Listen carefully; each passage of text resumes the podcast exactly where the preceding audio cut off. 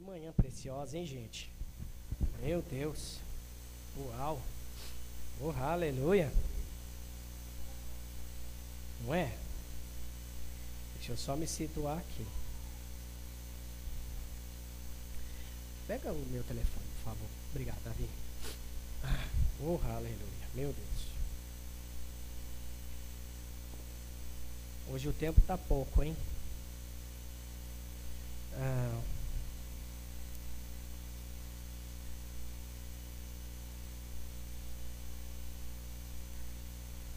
Aleluia. Vamos orar para o momento da palavra? Curva sua cabeça, Pai. Obrigado pela tua palavra. Nós cremos no poder do Espírito Santo.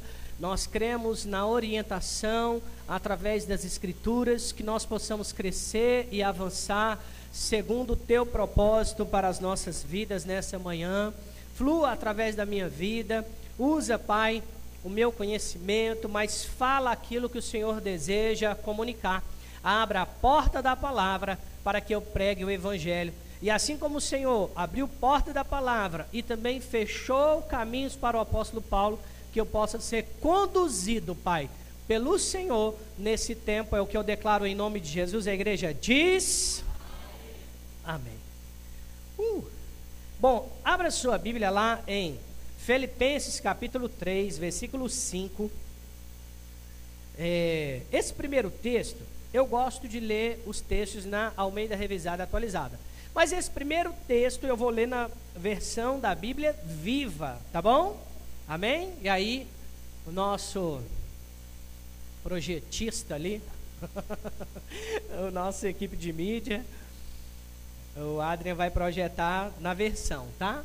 Isso. Versão viva. Da Bíblia viva. Oh, aleluia. Diz assim, ó. Deixa eu abrir aqui também. É, Filipenses capítulo 3, versículo 5. Filipenses capítulo 3, versículo 5. Diz assim: O apóstolo Paulo falando de si mesmo em Filipenses, ou aos Filipenses, diz assim: Porque eu passei pela cerimônia de iniciação judaica, aí eu estou lendo na versão da Bíblia viva, tá bom? Porque se a sua versão aí tiver diferente, é porque essa versão aqui ela, ela traz algumas riquezas de detalhes. Eu gosto dessa, é uma paráfrase, né? Diz assim: Porque eu passei pela cerimônia de iniciação judaica quando tinha oito dias de idade, tendo nascido num lar de sangue puramente judaico, que era uma ramificação da velha família, família genuína de Benjamim. Portanto, eu era um verdadeiro judeu. Se jamais existiu algum, além do se jamais existiu algum, além do mais, era membro da seita dos fariseus, que exigiam a mais estrita obediência a todas as leis e costumes judaicos. Então, se eu fosse colocar um título hoje, eu até, porque depois vai para o Spotify, né? Então é: o, o improvável se tornou provável. Sabe, irmãos, eu quero falar um pouco, usar esse assunto para falar um pouco sobre a conversão, a transformação e o propósito do apóstolo Paulo. Aleluia. Vai ser rapidinho, mas esse primeiro versículo nós entendemos que Paulo está falando aqui, na verdade, de quando ele era, ainda era Saulo, né? A mudança de nome de, do apóstolo Paulo tem muito a ver com a pronúncia, se eu não me engano, é, romana e judaica. Bom, então Saulo, ele diz, porque eu passei, ele está falando aqui de um tempo onde ele era ele de fato cresceu numa família muito posicionada, firme, convicta a respeito do judaísmo, né? E não somente do judeu ortodoxo, mas fariseu. que era mais severo ainda enquanto cumprimento da lei mosaica, né? Da lei judaica. Então, Saulo, ele era firme nas suas convicções. Tanto que quando ele está narrando aqui, ele está narrando um fato que só alguns judeus tinham. Aqueles que vêm de famílias restritas, famílias religiosas. E aí ele fala: porque eu passei pela cerimônia de iniciação judaica quando eu tinha oito dias de idade. Ou seja, a família que considera cada detalhe da lei judaica, eles não deixam passar mais do que oito dias. Eles são firmes naquelas convicções. Saulo ainda diz que vinha da tribo de Benjamim, ou seja, isso já tinha se perdido para alguns, mas ele vinha de uma linhagem clássica judaica. Em Atos capítulo 8, versículo 3, o texto diz: Saulo, porém, assolava a igreja, entrando pelas casas e arrastando homens e mulheres, e encerrava-os no cárcere. Sabe, irmãos, que Paulo, ele seria improvável para aquilo que ele fez. Ele seria improvável. Porque era um homem, além de ser religioso, ele identificava como sendo o braço de Deus estendido para perseguir qualquer religião que fora contra o judaísmo. Ele entendia, não, eu preciso cumprir esse propósito na terra. Quem se levantar falando outra coisa, a não ser o que eu acredito, a não ser o judaísmo, a não ser esses princípios da lei, eles merecem ser perseguidos, eles merecem ser encarcerados. Então Saulo, ele a, a corrida ministerial dele era pegar os cristãos, ceifar os cristãos. Na época chamada da seita do caminho, né? Foi logo depois que eles foram intitulados como cristãos, porque agiam como Cristo. Mas esse daqui era um Saulo improvável. Quem imaginava que esse homem, depois de Jesus, seria um dos homens mais importantes do Novo Testamento? Quem poderia imaginar que um homem que era o perseguidor da igreja, temido pelos apóstolos, agora estava tentando aqui um pouco, né? Estava tentando se relacionar com os apóstolos. Tanto que num dado momento da conversão do apóstolo Paulo, Ananias fala, Jesus fala com Ananias, vai lá orar por Paulo, por Saulo. E aí Ananias fala, Senhor. Não, peraí. O senhor é onisciente, não é? Tipo isso. Eu acho que o senhor sabe que ele é perseguidor da igreja. E ele falou: vai lá que ele tem um propósito. Sabe, ninguém é tão improvável que não pode ser alcançado por Deus e receber uma incumbência divina. E não importa o tempo, não importa a idade. Nós temos um, um autor, nós temos aqui um grande evangelista de Deus, Smith Wigglesworth, que por mais que se converteu, né, vem de, de uma infância ali no cristianismo, mas ele recebe o batismo no Espírito Santo com 50 anos. Aí ele descobre o verdadeiro evangelho. Onde ele starta a sua vida para alcançar pessoas, e a partir do batismo no Espírito Santo, que é revestimento de poder, Smith Wigglesworth faz grandes coisas, ressuscita mais de quantas pessoas? 14? 14 pessoas com atestado de óbito. Esse homem impôs as mãos, as mãos nesses nessas pessoas e elas voltaram à vida. Unção de Deus. Então ninguém é tão improvável assim que não possa ser alcançado por Deus e receber uma incumbência divina, um propósito. Sabe, eu olho para esse texto, esse Atos capítulo 8 fala como é que Saulo fazia. O texto diz, versículo 3: Saulo, porém, assolava a igreja. Ele não tinha piedade contra o, os cristãos, não. Ele ia mesmo com o intuito de pegá-los e prendê-los, e matá-los, e apedrejar. O que fosse necessário, esse homem estava capaz, estava disposto a fazer. A palavra assolava significa no grego devastar, arruinar, fazer estragos ou destruir.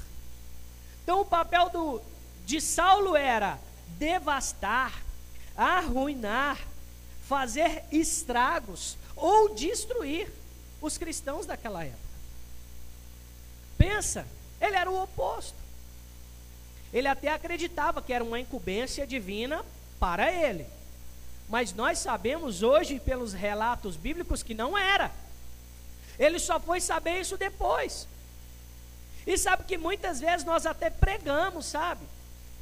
Nós sabemos que Saulo estava desejoso de fazer a vontade de Deus, mas por causa dessas atitudes, ele acaba se corrompendo por dentro no intuito de achar que estava fazendo algo de Deus, ele estava prejudicando a si mesmo.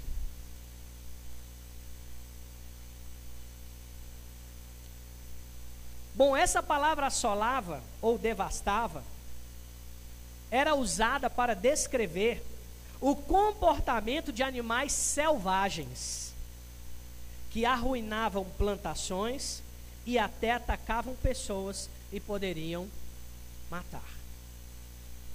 Especificamente, fala muito sobre o comportamento do javali. Não sei se vocês, né, em algum momento, já souberam né, que o javali ele é uma praga para muitas plantações, para muitas fazendas, e ele se prolifera muito rápido. Então, é, é, é, é comum dependendo da região, javali entrar e devastar. E eles são muito agressivos. Então, onde eles chegam, eles devastam, eles arruinam. E é perigoso o grande o ataque do javali, porque ele pode vir a, a matar. Então, é, é essa palavra está descrevendo o comportamento do apóstolo Paulo. Do apóstolo, não, né? De Saulo, por enquanto. Era um homem que perseguia, assolava, arruinava. Em 1 Timóteo capítulo 1, versículo 12, ele dá mais detalhes de quem ele era. Ele diz: Sou grato, sou grato para com aquele que me fortaleceu, Cristo Jesus, nosso Senhor, que me considerou fiel, designando-me para o ministério. Versículo 13: A mim, que noutro tempo era blasfemo, perseguidor e insolente. Ele está descrevendo como ele era. Ele diz: Eu era blasfemo, perseguidor e insolente. Mas obtive misericórdia, pois o fiz na ignorância, na incredulidade. Oh, aleluia. Fez na ignorância de não conhecer o amor de Cristo. Porque ele não tinha um Novo Testamento mas foram revelações que chegaram para ele da parte de Deus. Então é possível que alguma coisa que a gente ainda não tenha clareza, quando nós buscamos ao Senhor, Ele traz a existência para nós, como revelações. Amém? Amém? Aleluia. Bom, queria rapidamente só descrever o que o apóstolo Paulo diz aqui. Por exemplo, a palavra blasfemo que ele diz em outro tempo era blasfemo. No grego, essa palavra é blasfemel, blasfemel, que significa caluniar, acusar, falar contra ou usar palavras deprecia depreciativas com o propósito de ferir ou prejudicar a reputação de alguém. A palavra perseguidor é dioco, que significa caçar, afugentar, perseguir ou atormentar. Essa palavra indica a, indica a atitude de um caçador.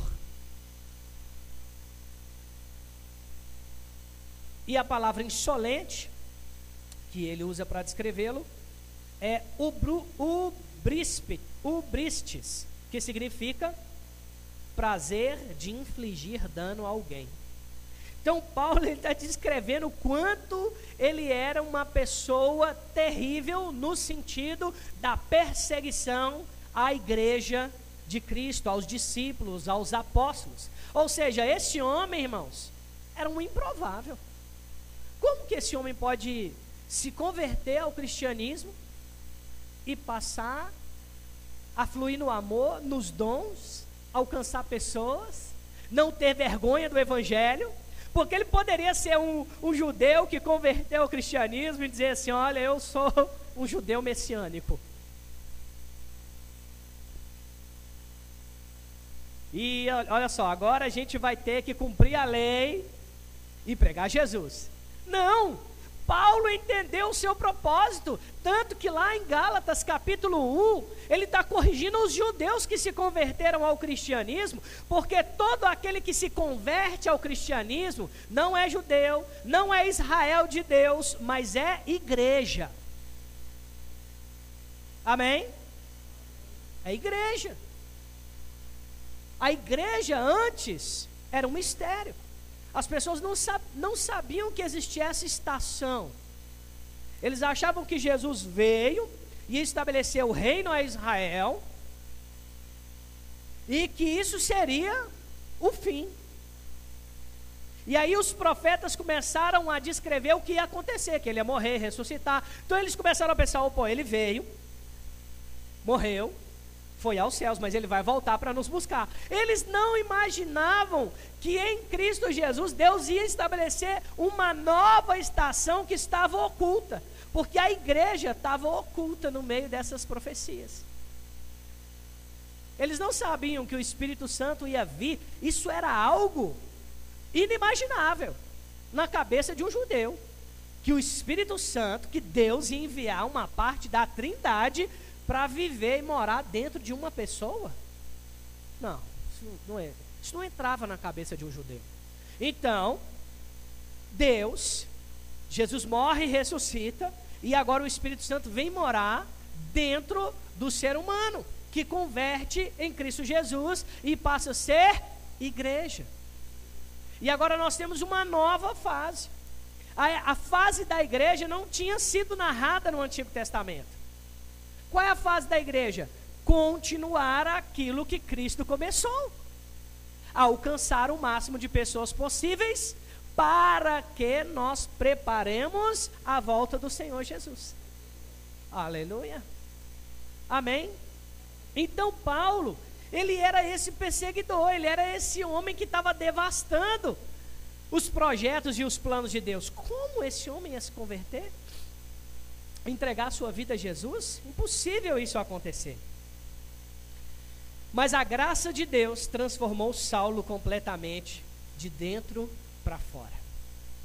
Essa graça divina o regenera instantaneamente, dá culpa pelas injustiças causadas aos cristãos e redirecionou sua vida para cumprir a vontade de Deus.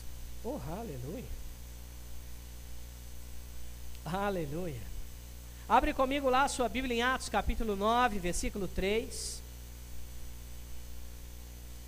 Atos, capítulo 9, versículo 3. Não, antes eu vou ler um outro texto com você. Efésios, capítulo 1, versículo 4. Versão Almeida revisada e atualizada. Ara. Efésios, capítulo 1, versículo 4.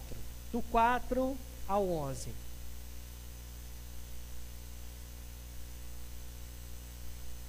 Diz assim: opa.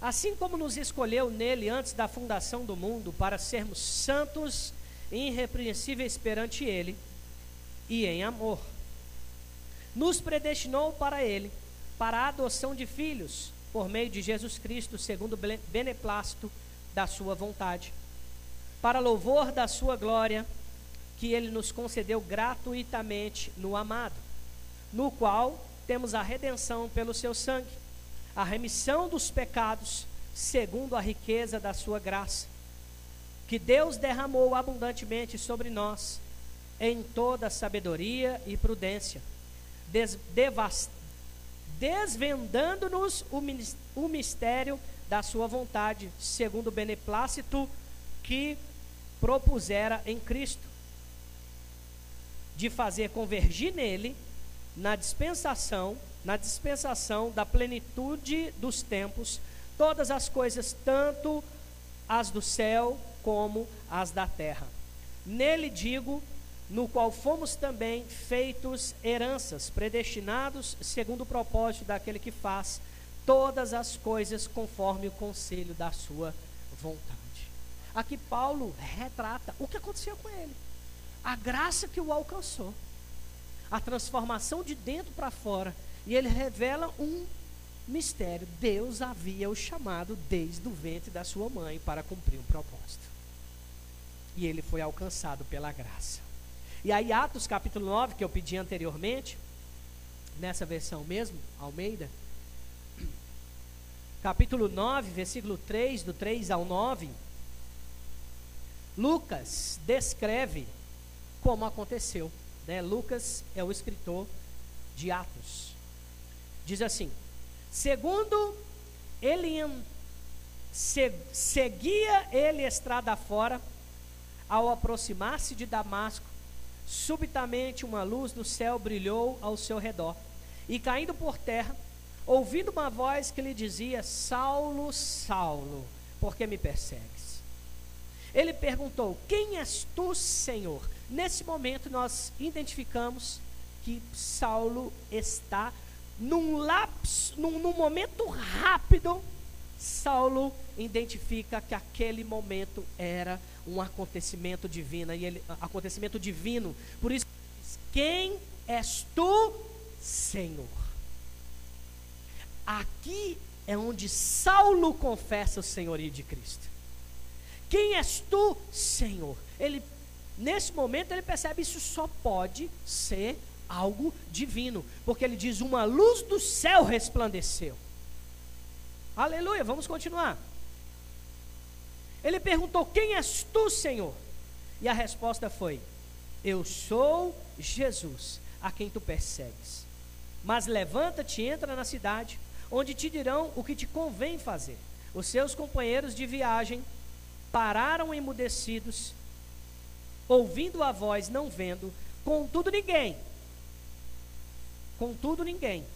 Então se levantou Saulo de terra e abrindo os olhos, nada podia ver. E guiando-o pela mão, levaram-no para Damasco. Esteve três dias sem ver, durante os quais nada comeu nem bebeu. Três dias sem ter vontade de comer, pensando em tudo que acabou de acontecer, que possivelmente confrontava suas crenças. Ele era perseguidor, judeu, fariseu, circuncidado ao oitavo dia. O homem era firme nas suas convicções. E aí, de repente, uma luz do céu aparece e o homem que ele perseguia através dos apóstolos, a seita do caminho, ou o cristianismo que estava nascendo, Jesus aparece e diz: Eu sou Jesus, por que você me persegue? Então tudo aquilo que aquele homem acreditava caiu por terra.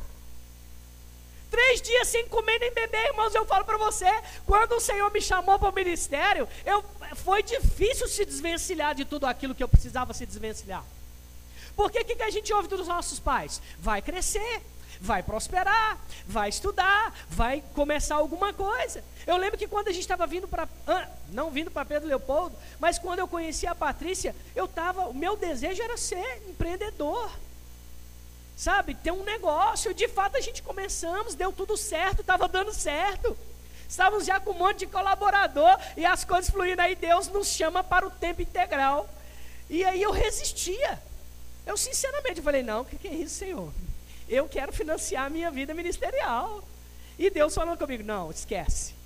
Sou eu que vou financiar você. E às vezes a gente acha que as coisas vão ser do nosso jeito. E muitas vezes Deus tem um plano melhor, perfeito, mais inteligente para nós. Não é assim? Só que às vezes a gente reluta com algumas coisas. E eu relutei durante um bom tempo. Sabe? Eu fiquei, meu amigo, não foram três dias, não, foram mais. Sabe? E você se desvencilhar de tudo aquilo que você já estava fazendo é muito difícil. E eu fui, eu e a Patrícia, a gente, na época, Já servido ao Senhor, não sei se eu já comentei com vocês aqui. Nós tínhamos uma lanchonete, depois nós ganhamos um restaurante, uma franquia, no valor de 100 mil reais. E a gente foi tocar esse negócio. E aí um dia a gente sofreu um acidente indo para o trabalho.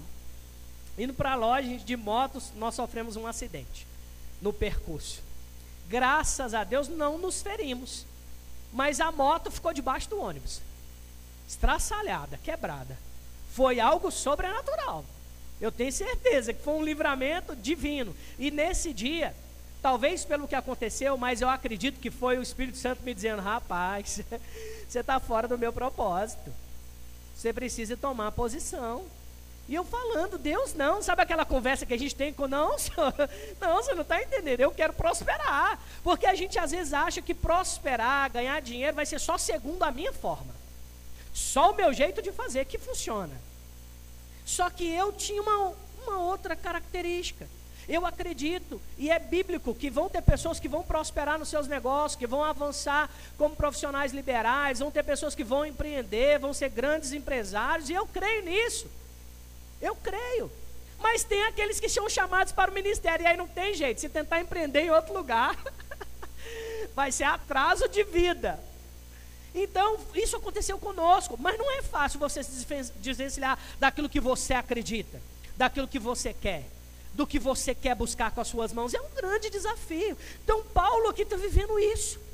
Três dias, ele viu o Senhor, ele entendeu, é Deus, é Jesus, falou comigo, mas como é que eu vou fazer isso? Como é que eu vou mudar isso? Só que ele foi rápido.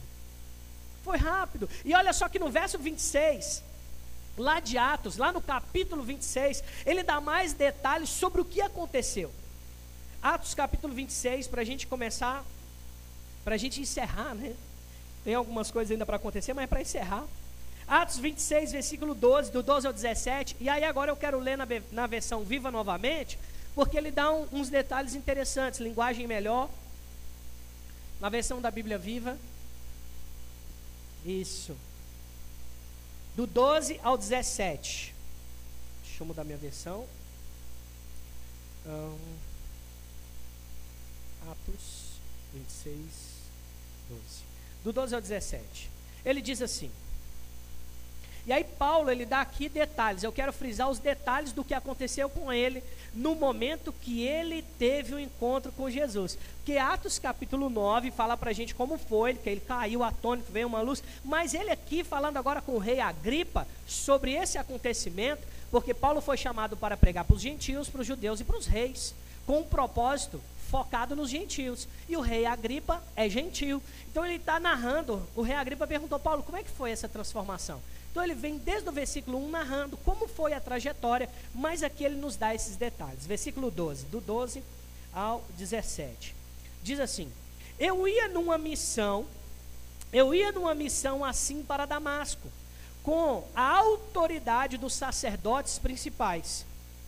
Quando no caminho, perto do meio-dia, o ó rei brilhou sobre mim e meus companheiros uma luz do céu mais resplandecente que a do sol. Todos nós caímos no chão. E eu ouvi uma voz falando-me em hebraico: Saulo, Saulo, porque você está me perseguindo. Você está apenas fazendo mal a você mesmo. Quem é? Quem é o Senhor? Perguntei. E o Senhor respondeu: eu sou Jesus, aquele que você está perseguindo. No verso 16 ele diz: Agora levanta-se, levanta-se e anda, pois eu apareci para nomear você como meu servo e pregador da verdade. Você vai falar ao mundo a respeito desta experiência e das outras em que eu aparecerei ainda a você verso 17: Você será protegido por mim, tanto do seu próprio povo como dos estrangeiros. Sim, eu vou enviar você aos estrangeiros. Eu vou enviar você aos gentios. Sabe que Deus ele agora revela para Paulo qual seria o seu propósito. a pregação do Evangelho, mas com um propósito claro, definido e específico. Eu vou enviar você para os gentios. Imagina na cabeça do apóstolo Paulo depois de ter ouvido isso. Três dias refletindo. Porque para os judeus, os gentios eram uma raça excluída. Para os judeus, os gentios eram como porcos, desprezados, desprezíveis. Agora imagina Paulo, rigoroso, fiel ao fiel como fariseu, rigoroso na lei judaica, da tribo de Benjamim, fariseu de fare, é, hebreu de hebreus, agora tendo que lidar que a sua missão não é para o seu povo.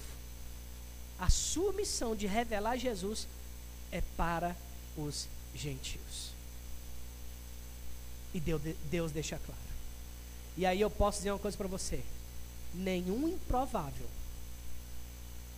nenhum improvável está distante de se tornar capaz de ser um filho de Deus, alcançado por Cristo, disponível para pregar o Evangelho. Deus por isso que muitas pessoas criticam a igreja como um lugar de pessoas difíceis. Ah, porque fulano fez isso, isso, isso e agora está na igreja. Não adianta, existem pessoas que não vão entender a missão da igreja na terra. E, e é isso.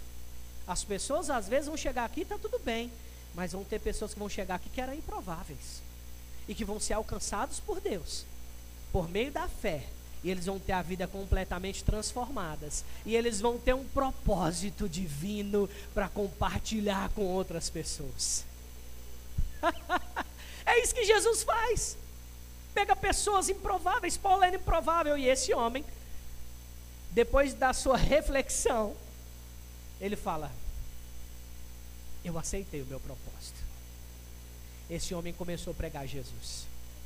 Esse homem, ele pegou tanto a visão de anunciar Jesus, que um dia ele foi apedrejado numa cidade, foi dado como morto, arrastado para fora da cidade. Os discípulos vieram pegar ele, levantaram o apóstolo Paulo e ele volta para dentro da cidade dizendo: Eu preciso pregar o evangelho para esse povo.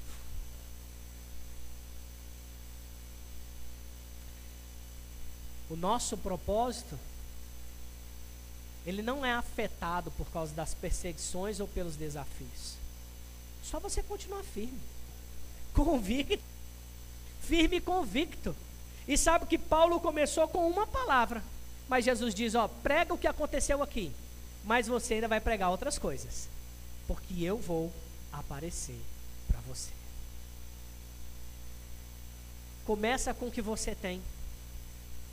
Ao longo do seu crescimento espiritual, você vai revelar coisas novas, você vai revelar experiência, você vai revelar a palavra que você está conhecendo. Mas começa com o que você tem.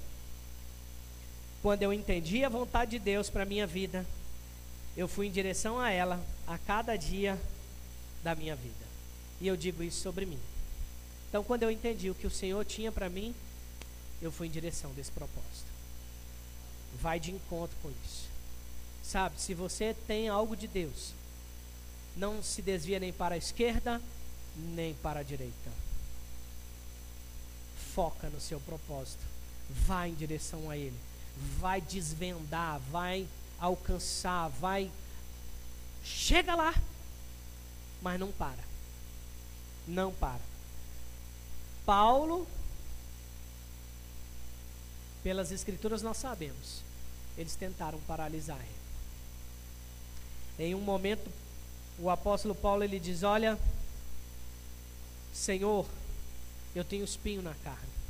Esse espinho na carne é um mensageiro de Satanás que me esbofeteia todos os dias.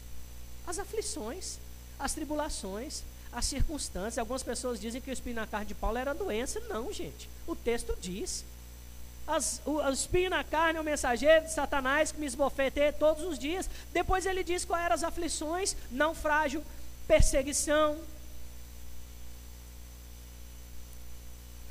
açoites, apedrejamento. tantas coisas que aconteceram, aflições, as coisas vão surgir, mas isso não pode apagar o que Deus chamou você para fazer. Amém? Aleluia! Meu Deus do céu, coisa boa. Pastores, é, diácono, pode pegar, por favor, a, a ceia do Senhor, para que nós possamos participar desse momento, sabe? É, quando eu penso nas Escrituras, na palavra de Deus, eu vejo quanto Jesus ele foi um, um divisor de águas na humanidade. Homens que não tinham habilidade, qualificações, foram alcançados. Quanto mais nós aprendemos a palavra de Deus, mais nos tornamos sábios. Amém? Então, quer ficar sábio? Leia a Bíblia. Ela vai trazer para você sabedoria.